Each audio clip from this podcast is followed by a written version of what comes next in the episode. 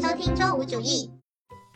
大家好，我是阿七，呃，我是豆豆。我们今天要聊一个非常过时的热点话题，已经过时到我有点忘记了。我也是。然后我今天这部剧 的剧情还看提纲，稍微回想了一下，当时写这个提纲的时候是想聊什么？对，就是关于《重启人生》这部剧的。但当时其实我写的时候也没有说想要聊特别多剧情的东西，可能就是延伸一下，再聊一下友情。因为我们刚好那段时间在看这部剧的同时，也有稍微聊了一下关于友情的话题，然后想说可以合在一起。一起聊一下，前面还是我们先聊一下对这一整部剧的一个整体的印象。我在动漫上面打是五分，然后看到你是四分，个人喜好问题吧。就通常我都特别偏爱这种讲女性友情的电视剧，就是特别容易戳中我。嗯，其实我我的话我会觉得是到四点五，然后我可能没有达到五星，然后觉得是一个非常神剧的那种感觉，可能是因为就我有时候觉得它有点拖沓吧，但是总体的整个剧情啊，然后它的设置啊什么的，我觉得还是。很好看哦，对，说它的节奏，我有觉得，也不是说节奏，就是它会描写很多很细节的东西，这些放在一起的话，对平常看惯快节奏的人来说的话，我觉得会有点偏慢，就是可能看着看着会觉得说很无聊还是怎么样的。但是如果稍微进入之后的话，或者说本身是比较喜欢看细节的话，会比较适合这部剧。但是我对这部剧的一个总印象就是它是一部非常非常非常暖心的剧。我前面还在想说，他会不会有一些反转，或者是会插入一些稍微怎么说呢，相对邪恶一点的角色。他不是那种邪恶，就是坏到不行那种，但是他可能没有那么的无私，为别人着想的那种，就是可能相对于自私一点的角色吧，就也不算坏人了，就可能在这部剧里面充当坏人这样。后来发现怎么没有，就是这部剧里面所有人，而且而且过程中他不是会有一些镜头，比如说给到真理特写的时候，就最开始。前面几集，然后我我就是想说，我虽然内心猜说，哎，这会不会是一个不太好的人设，还之类的？我觉得他，我觉得那个导演是故意的，就是他这个镜头语言一开始就是让你有一点 curious，这个人是不是要来捣乱之类的，或者会不会 something goes wrong？但是后来发现这部剧就是非常的特别的暖，对，没有坏人，跟你的想象会有一点出入的那种。而且他，我觉得他特别的，他的节奏跟他的方式特别的日剧，就我感觉除了日本拍不。出这种感觉的东西，不过我一直觉得日剧都有一种就是正能量，它特有的调性，也不是正能量，就是它的它的对话，还有它呈现的一些东西，还有那个电视剧的节奏都很跟，比如说就是跟韩剧或者跟国内电视剧就是完全不一样的感觉。但我觉得也不是说它是暖心的还是怎么样的，但就是它会有一种日本特有的调性。是，我我也有这种感觉。不过我还是蛮喜欢它里面一些有的没的对话，但我现在。已经没有办法举出具体的例子了，比如说他们那种两个女生走在路上聊天啊，聊天的内容他都会演出来嘛。嗯，然后我当时有觉得说还蛮真实的，是感觉是现实世界里面两个女生会在边回家走路的时候边聊的话题，真的是一些很 random 的有的没的东西。嗯，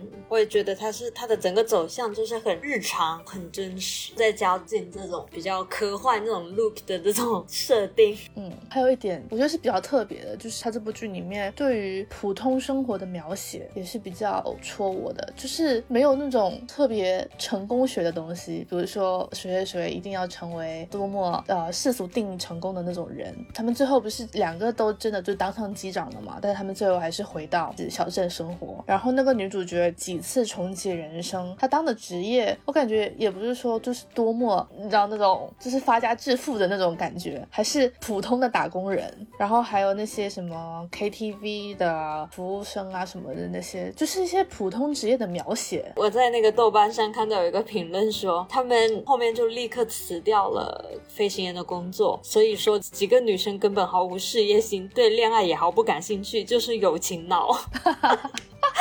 就 是他里面做的所有决定都是 base 在友情上面去做的，是他们的人生也是为了这段友情而调整。对，嗯。不过其实我觉得这部剧对我来说，我一开始有一点点难以代入，是最最开始女主角发现自己死了之后，她那时候要不要选择重启人生嘛？我当时在想说啊，谁要重启人生啊？就是一开始她整部剧的这个 base 的一个点是我无法共情的，因为如果是我，我会马上选择去当实习生。我觉得我的点是。重启人生对我来说还行，就这个选择还是合理的。我也会蛮好奇，如果我能再来一次，就是就是我会变得怎么样？我 kind of 能理解这个点，但是我不能理解的点就是他非常想要投胎成人这件事情。对对对，哦对，就是下辈子头头还要做人吗？就是我会觉得啊。这么努力，为了下辈子还要做人，真的吗？因为我经常会在想说，哎呀，好想变成一只猫啊！就是就是类似那种，就是天天可以在家吃喝等死，就是。哎，但是如果说，因为你现在可以选说自己想要当，就是想说自己想要当猫什么的。但如果跟你讲说你下辈子是食蚁兽的话，你 OK 吗？食蚁兽我觉得有点 难接受，主要是因为我觉得它有点丑。就是它如果是给我一些，但是你如果等你等你投胎成食蚁兽的时候，你就不会觉得食蚁兽丑啦。你是以带着人类的观点觉得食蚁兽丑，但是你投胎那只食蚁兽可能是食蚁兽里面的美女呢。如果是这种感觉的话，我可能想要成成为一些食物链的顶端的，对，就是不用不用每天担心受怕会被会被会被吃吃掉。我觉得生存压力太大了，你知道吧？就是你跑慢一点，你就会被吃。但是我觉得每个物种都有它的天敌吧？对啊，但是少一点嘛。嗯，比如说变成一只北极熊之类的，这北极熊都会灭绝。就是诸如此类的，就是不容易被吃掉。就比如说，你如果是一个什么一只虫子，就很容易被鸟就就突然吃掉了，呢，很难生存。蟑螂，Oh my God！我是不是如果真的把把蟑螂这个选项放在你面前的话，你可能也会选择重启人生？对我只是觉得，就我能理解重启人生，或者我对下一个投胎的不满意这件事情，只是但是他的那个概念不是就是要很执着的要投胎为人嘛？这个就让我就是有点刀否，我会就会带入自己，觉得说下辈子不要当人了吧，太苦了。就如果在动物和人这个选项里面让我选的话，我肯定也是选动物或者植物。但是如果当这个动物具体化的时候，会不会你还会再挑一下啦？嗯，我觉得最好就是不要给我选项。你知道像是中国神话的，对，也不是神话吧，就是这些民俗的东西的话，其实你投胎的时候是不会告诉你具体是什么的，你只会去走畜生。道 就是你不会知道自己下辈子投胎成什么动物，我觉得这样就好。它那个设定就不是往合理方面去设的，它就是那种比较荒诞的。你想想，它那个场景就是一个很很怪的一个工作人员在那里翻资料。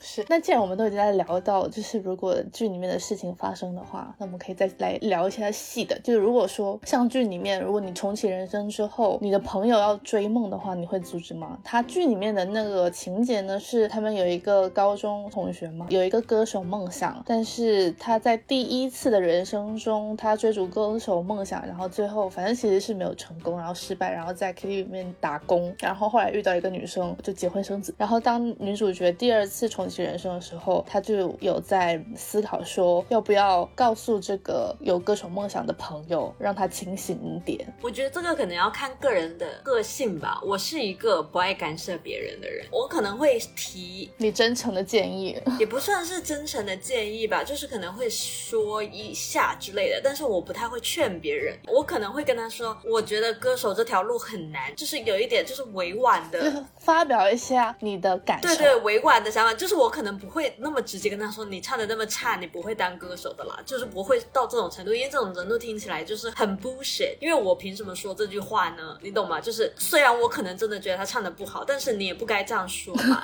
特别。而且那个人还是你朋友的话，我可能就会就是委婉的会说，歌手这条路竞争很大，但是这个情况也是基于我知道他不会成嘛，因为我过过一轮这个人生了，然后去做这样子的一个提醒，就会说哦，不是所有人都能成功，你要想清楚你是不是真的想要这么做，就可能会说类似这样的话。但当时像剧里面的他一样一腔热血，就是觉得说一定要追逐这个梦的话，就我肯定是不会做那个去劝的人，劝说或者去干点什么去去 stop。因为我我总是会觉得，就是就是这是别人的人生，他对自己的人生应该要有选择权。就只要那个决定就是不是那种 legally wrong，就是他要做什么违法犯罪的事，我就就会可能你会觉得你要特别强硬的去去劝。但是一般来说，那我觉得像这种，就是很多人可能会觉得说，因为你已经看过他的未来了，所以所以你劝他会不会是一个好心？但是但是我个人还是比较是那种，就是因为那是他自己的人生，他应该也会想到自己可能不会红吧。就是他，就算。多么希望红，但是他肯定也知道这个几率吧，就是自己可能不会红这件事情。那他还是愿意冒这个险的话，那他可以对自己人生负责。就就我会这样嘛，我感觉也不是一个很恰当的例子，但是你刚刚讲过程就让我想到之前，就我们在大学的时候，我的那段感情生活不是不那么开心吗？我跟你讲的时候，你都是表达理解，表达一些你的感受，但是你不会有那种很强硬的跟我说，你就不应该再跟他狗狗敌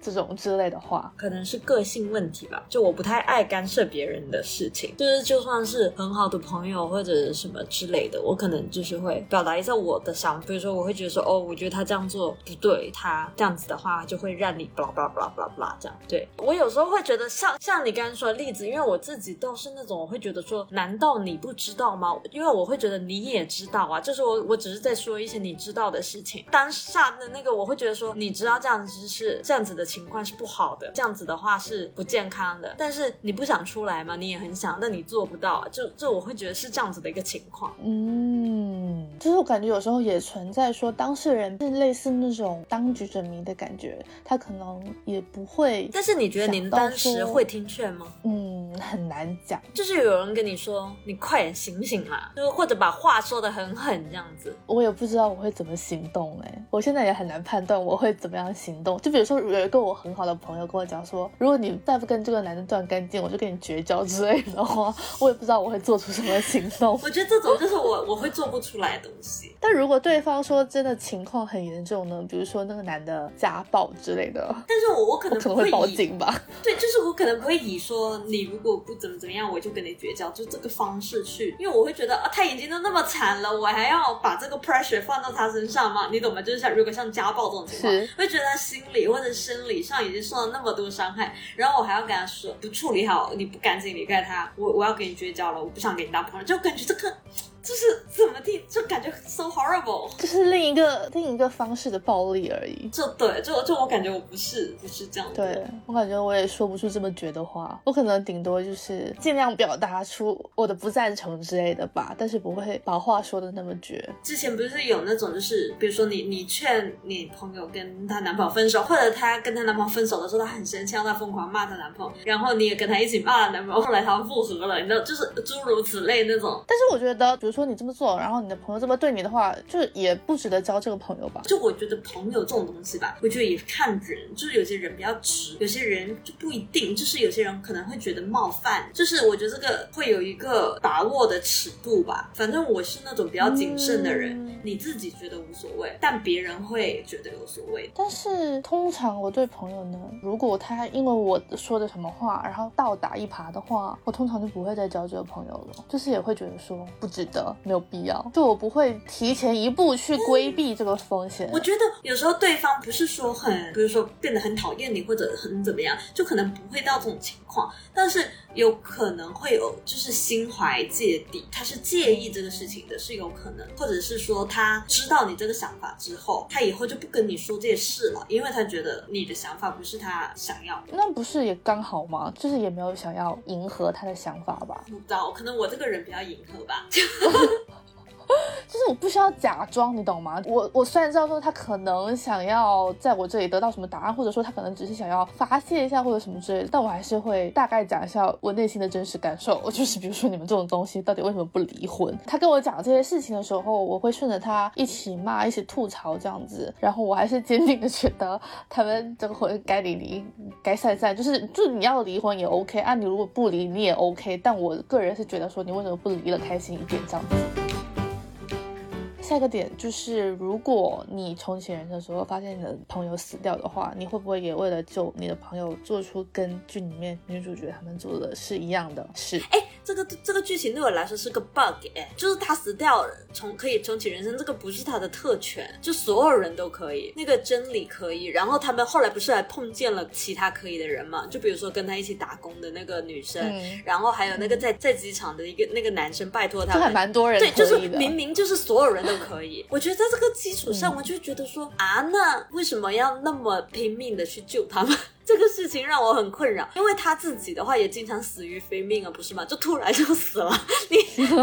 就是你会很很很很猝不及防嘛？你知道，在这个他就是突然走出便利店 就死掉了，然后走在路上就突然死掉了。我我就会觉得，哦，那既然大家死了都走上这个道路，就是为什么要这么拼命的救他朋友？但我感觉他也不是说他的意思，也不是所有人都会重启。另外那两个女生应该是没有重启人生的。我觉得他他想表达的应该是没有。我觉得他们两个在这个剧里面，他们是没有重启过人生的。在在这个你的意思剧说他这个剧的逻辑有重启人生的机会？对这个剧的逻辑就是他们可以重启人生，只是他们不选重启人生而已。所以他们之前比如说飞机失事，他们也失事了好多轮吧，他们就没有选重启人生而去投胎了。嗯嗯，对。但我觉得站在女主的角度来讲，说她就是想救自己的朋友吧。对，我知道，只是这个剧的 bug 不是很重要了，但是它我觉得它是有 bug，只是它它的 bug 根本就不是它的重点，就是它不是一个科幻剧，就是就不用揪着它的 bug。但是我看的时候的确是觉得逻辑不太合理，就是我会觉得说，如果救他很重要，那当然是会很合理化他这个行为，因为他们真的太努力了，为了救他们真的太努力了。然后我觉得，嗯就是大家死了就死了，然后死了死了，要不是投胎，不是重启人生，好像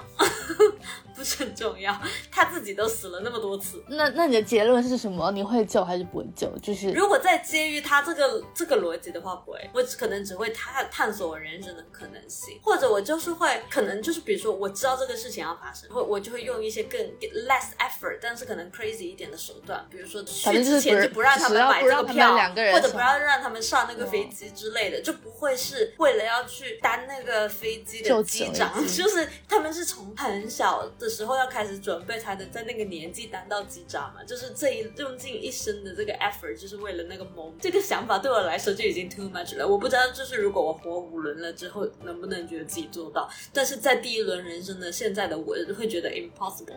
哎，但是我觉得他们还有个点是在于，他们是他们一开始是为了救朋友，但他们后面那么努力的当机长，其实是因为他们想要救整机的人。我也会觉得这个对我来说，哎，我不知道哎，我就不知道这个事情如果发生在我身上的话，我的，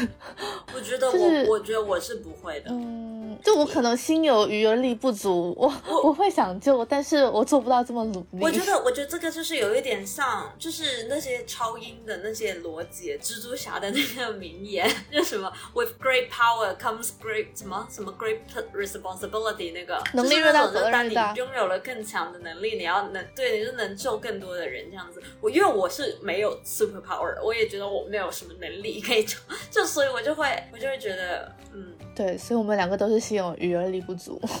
因为它里面的人都是那种特别特别善良而无私的人，但实际上现实生活中是真的很少见了，就是有一点理想化的那种场景吧，就摆在现实生活中很难实现，就是不太合理。就是你要遇到一个这样的人，然后这样的人其实在现实生活中就很找到。大部分人还是比较自私，就是我会觉得我我很有共情能力，但是我肯定也是很自私的一个人，不可能像他们的做到那么的，就所有东西的考虑都是别人。就是这部剧里面还是偏理想化一点，是很理想化，就是很就是剧里面的人物，所以你看着才会那么的开心。对，就是因为你在现实生活中看不到，你看，然后你在剧里面看到，你就会觉得说，哦，OK，那我们聊完剧这一趴，我们接着就延伸的来聊一聊关于友情这件事情。先来问问，你觉得你有像电视剧里面的那种友情吗？就是算那种非常好的朋友，可能算形影不离啊，然后然后什么都可以分享啊，巴拉巴拉。我觉得这种是有了，我觉得我跟你是都有的，就我们彼此也算是。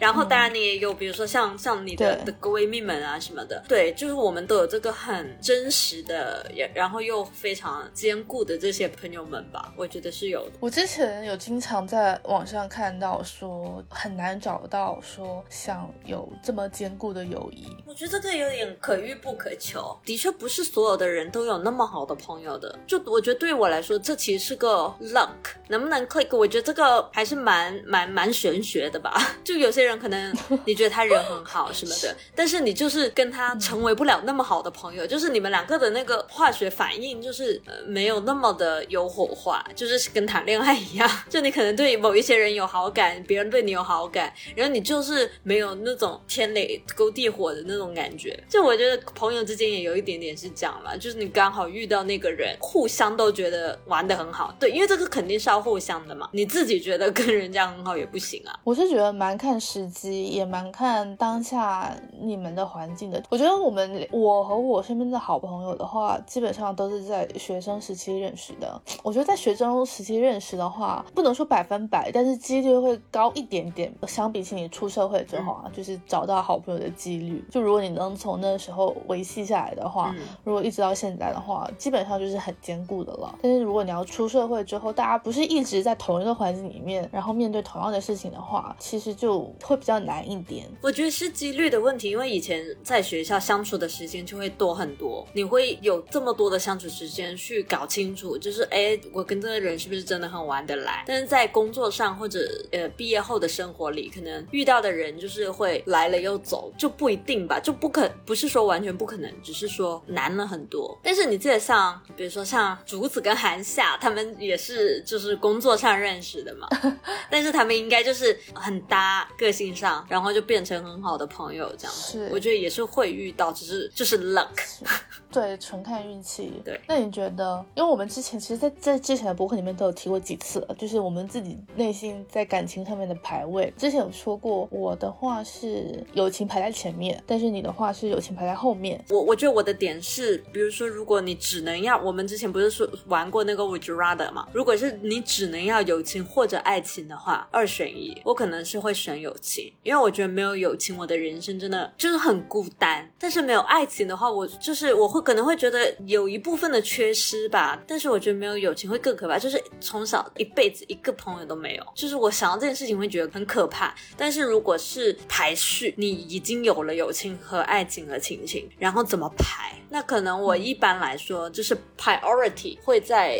就是如果从爱情跟友情来想的话，可能大部分时间会选爱情。如果让我三个排的话，现在啊应该是友情、亲情、爱情。但我不知道，如果说到时候如果我真的有一个很稳定的恋爱对象，并且结婚了的话，我也不知道就是爱情和亲情里面要怎么排。但反正友情是无论如何第一。我还是就是蛮看重朋友这件事情的，而且渐渐的就是会把朋友的事情都。放在第一位，也就说第一位可能有点绝对，但是还是偏偏偏重要一点的，就是会下潜意识的想要维持住这段关系，所以就会不断的去做。我不知道能不能说是让位和妥协，但是怎么讲呢？就是为朋友做很多事情。但是让我想起来，就是你记得，就是你在前一段恋爱关系的时候，我会觉得你当时是把你当时的男朋友放在更前面一点，就是你会更 prioritize 他的东西。或者他的想法，或者他的情绪，当时的确是那样子的。你会，我会觉得谈恋爱的话就会有一点区别。就我当时是这样的感觉了。就算是去吃饭，就是你会觉得说，如果呃这两个人同时叫你去吃饭，你就会选跟他去吃，就那那种意思。就那这样子，其实对我来说就是一个 prioritize，就是你会把谁放在第一位。但这种，嗯，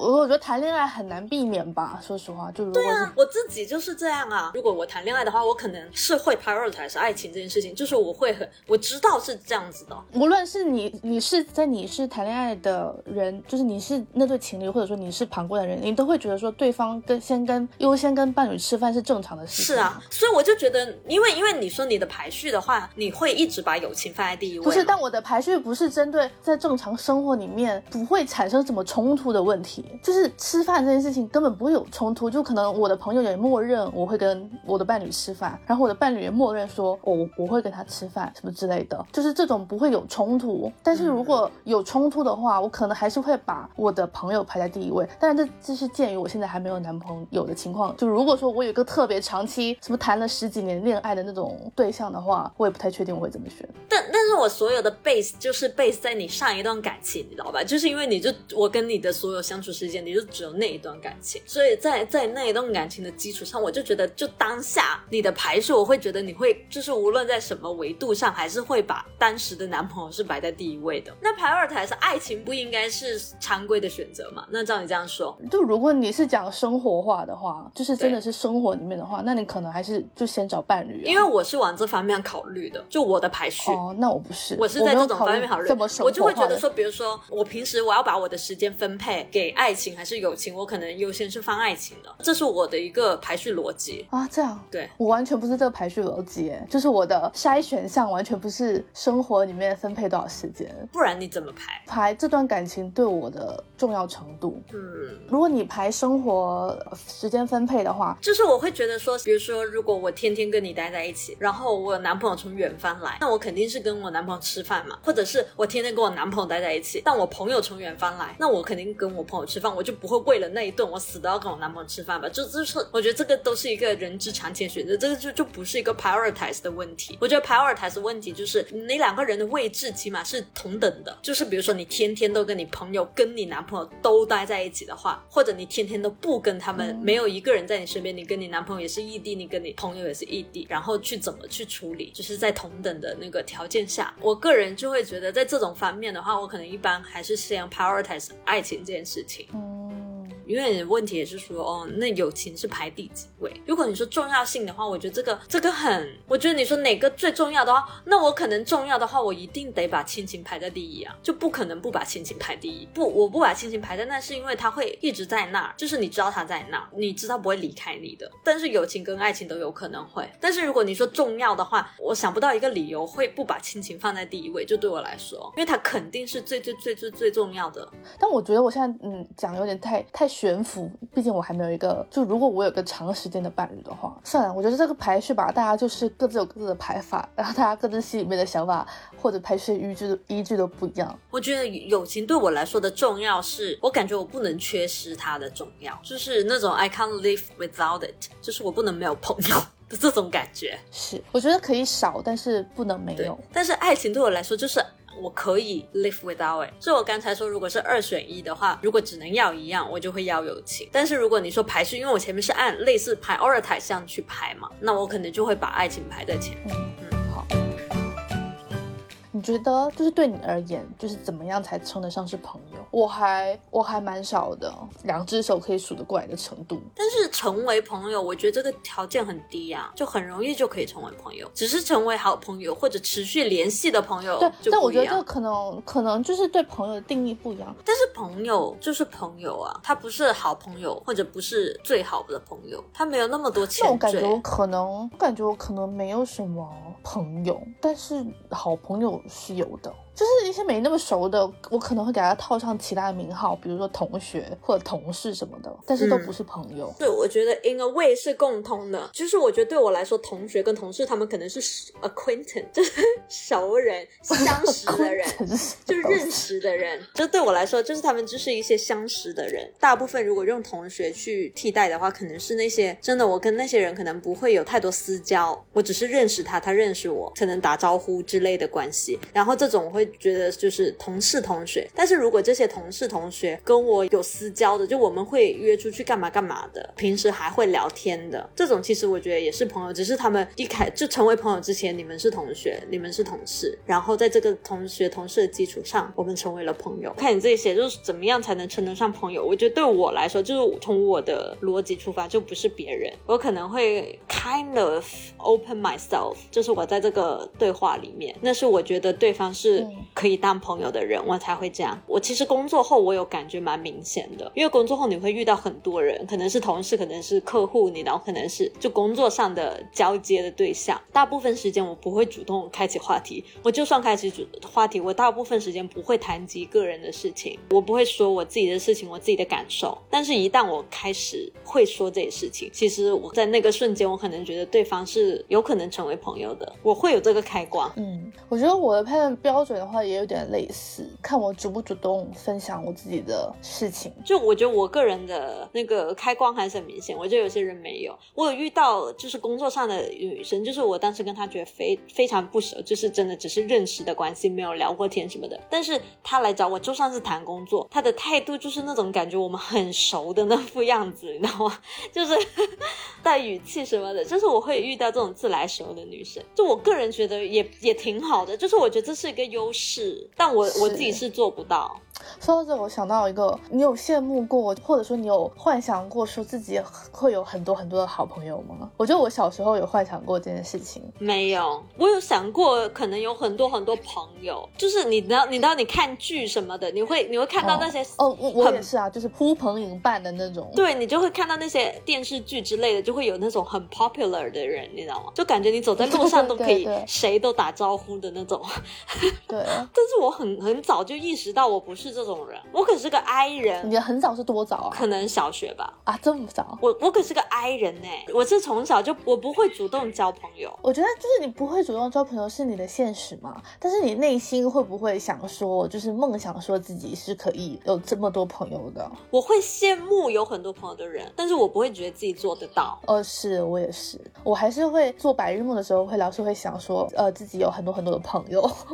但是现实就是做不到，我也很难有那么多的精力去维护这么多朋友的关系。在最最开始的那个主动去认识很多朋友的这一步，我就已经不太行了，所以就是很快就会清晰的认识到白日梦就是只是白日梦而已。但是我的确也有觉得，就是我认识的比较多朋友的人，的确多朋友可能是个性方面就是真的很很社交型的，但是好朋友，我觉得好像我没有认识过有很多很多好朋友的人，就他总有一个量。对，对，我觉得好朋友就是真的最好的就是那些哦。我觉得说一个很浅显的东西吧，就是你一件重要的事情，就是你没有办法一而再再而三的跟不同的人讲。对我发现了，我我现在就经常转发聊天记录，已经很累。对我也是，我现在就是说两遍我就已经够了，我不想再讲了，就是跟谁我都不想再讲了。对，就是有时候讲两遍我都会觉得说啊好累，这件事情有值得讲两遍吗？我有时候就会只选一边说，就是说过我就我觉得我觉得只会有那种不同时段的好朋友，比就是你有初中的好朋友，你有高中的好朋友，因为你总在不同的环境里面会认识到不同的人嘛。然后你有大学的好朋友，你可能工作后以后会认识好朋友，然后这加起来也不少了，可能就可能也有，就有时候好朋友有些人有两三个，有些人有五六个都有可能，加起来人很多了。这这种有五六个的每个时段有五六个的那些，应该就是算很很多好朋友的了。但是你说真的很多有多么多呢？也没有很多，但是你不同时段有一些有，然后我觉得也不少了吧。这种已经算是很多好朋友，你肯定有一个 number，你不可能全班五十多个人都是你好朋友吧？就是就算人家要当你的好朋友，你也没有精力去维系了。对啊，就不可能啊！我觉得这个就是不合理呀，因为好朋友的概念，你肯定是要很多沟通的。我觉得还是就是它的基础还是建立在分享上面。对，特别是如果你在经历人生的不同阶段，然后你们是比较远距离的话，你想要让对方有参与你生活，或者知道说你生活发生了什么事情的话，你就是要把前情全部都交代清楚，然后你分享的时候才不会有障碍。我们最后来聊一下怎么维系友情这件事情。好，其实这个事情我之前我们之前聊的时候也有讲过了，因为当当时也是聊到身边的有一些朋友渐行渐远，就是渐渐的没有话聊，或者生活里面没有交集的时候，然后我当时有抛出了我的一个观点，就是我觉得说，无论多好的友情，都是需要你主动去分享的。但凡你一方停止分享的话，其实单凭一方的努力的话，是很难把这一段友情维系下去的。而且渐渐对方就是会觉得说。你在冷落他？你记得你当时给我举的例子吗？我记得我当时我还蛮坚持我的论点的，不会觉得说是你疏忽了去主动维系这段 这段是，但是我其实到后面我也才会渐行渐远，不知道是不 是这个原因，还是只是我认为是这个原因。但是我觉得说你你和朋友之间疏于联系，可能还是会有一些，比如说因为你们生活的交集不多，然后呃远距离还是怎么怎么样的。但我我就是会觉得说，如果你主动你愿意花时间去维系的话，其实你还是维系。得住的，嗯就不是说你不会迫于现实条件的影响而失去一段感情，但是如果你自己不主动去维护的话，才会失去一段感情。嗯，也需要双方吧，我觉得其实蛮难的。对，当你整个生活上面可能没有交集，而且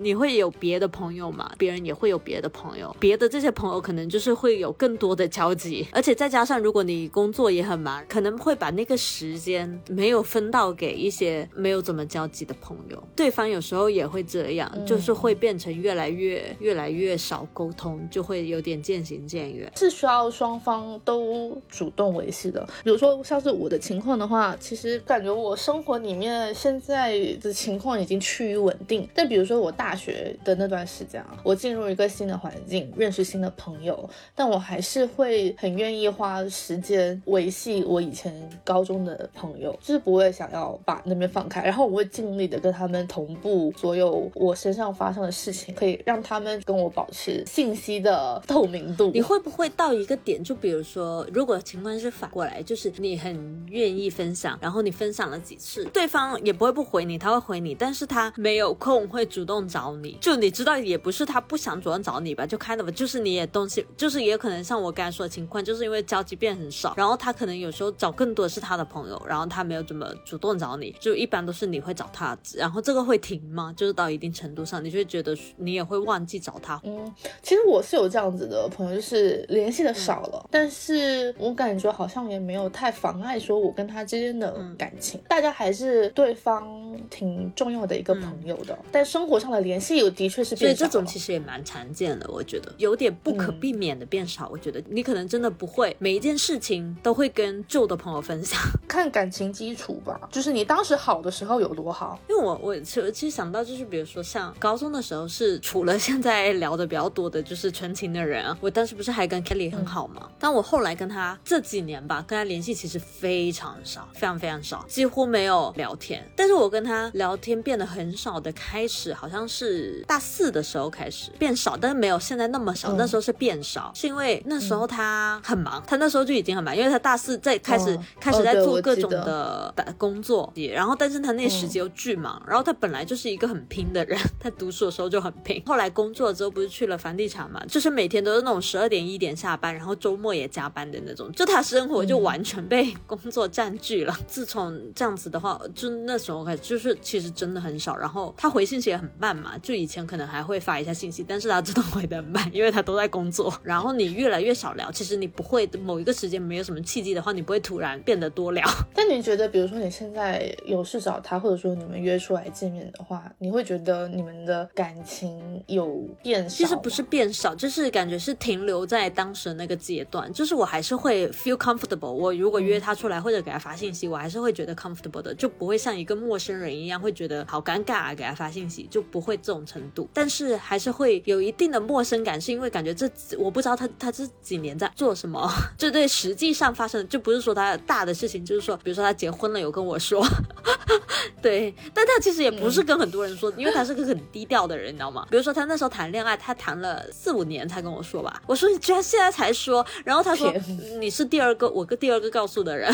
四五年这很久哎。说实话，这个事情如果是放在我觉得放在其他人身上的话，会生气的。就是你谈了四五年，你才告诉而且但是他说我是第二个知道的人，然后第一个知道的人他是才刚说了的，他就是这样的人，你知道吗？对，所以我有时候我觉得是一些很客观的原因吧，就在朋友之间的话，也是不是说不想继续当朋友了，但是就是客观的原因是可能就不会，就是会迫于现实。的确，可能每个阶段还是会有每个阶段的朋友，然后有些朋友可能有某一些关系还是会时常联系，有一些朋友可能因为某些原因会疏远，我觉得还是比较自然的一件事吧。我觉得我和我闺蜜她们的模式是，就是虽然我们三个分属三个城市，都相隔很远，但是就是我们后面默默的，就是变成在群里面各讲各的事情，但是也不需要对方回应，就是一个很安全的环境。如果真的是比较重大的事情的分享的话，大家都还是会纷纷站出来回应。但是特别是生活上的一些小事的话，我们就几乎把一个群完成了那种论坛的留言板，就是大家就在上面各自说各自的事情，也不需要对方有回应。然后下一个人说话的时候，也不需要对上一个人说话做出任何回应，就大家继续讲自己的事情就好了。但你有没有觉得，也有可能跟数量也有关系？比如说，现在你的最好的朋友嗯。可能就是你、你闺蜜她们几个。如果你当时玩的好朋友有还蛮多个的，或者不同时间段，比如说高中有四五个，然后大学有四五个，然后什么，就可能总有一些人会、嗯。会被对就我疏忽到。感觉，对。我的话，就比如说跟纯情他们还是比较 close 吧，但是也是需要一些就是互相聊，但是可能也因为我们也会需要有朋友聊嘛，比如说我跟你说了，跟纯情他们说了，然后还跟一两个人其他的朋友说了，可能就不会想到一些更远一点变的，就是近期没有联系的朋友，就算是以前很好，就是也可以说，但是不会对，就可能不会想到去说，为什么不会想到？因为近期生活没有完全没有交集。是跟这个数量有关系的，就是我觉得一个人的精力就是有限的。对我，我我如果就只有这两三个朋友，只有他们，然后玩的一直都很好，我可能什么事情都会跟他们几个说，但是并不是说就不好了，跟以前这些朋友，但是就是因为这种远近的问题吧，可能会有更多交集的这些人，会更有机会去聊更多。我的情况是因为我很稳定的，就是只有这么两个地方说我自己的事情，所以我不太会有那种疏远的情况。唯一生活上聊的比较少的，就是我之前的那个初中的朋友。但是鉴于我们以前的感情基础就是打得比较好，现在见面的时候不会有那种特别生疏的感觉。而且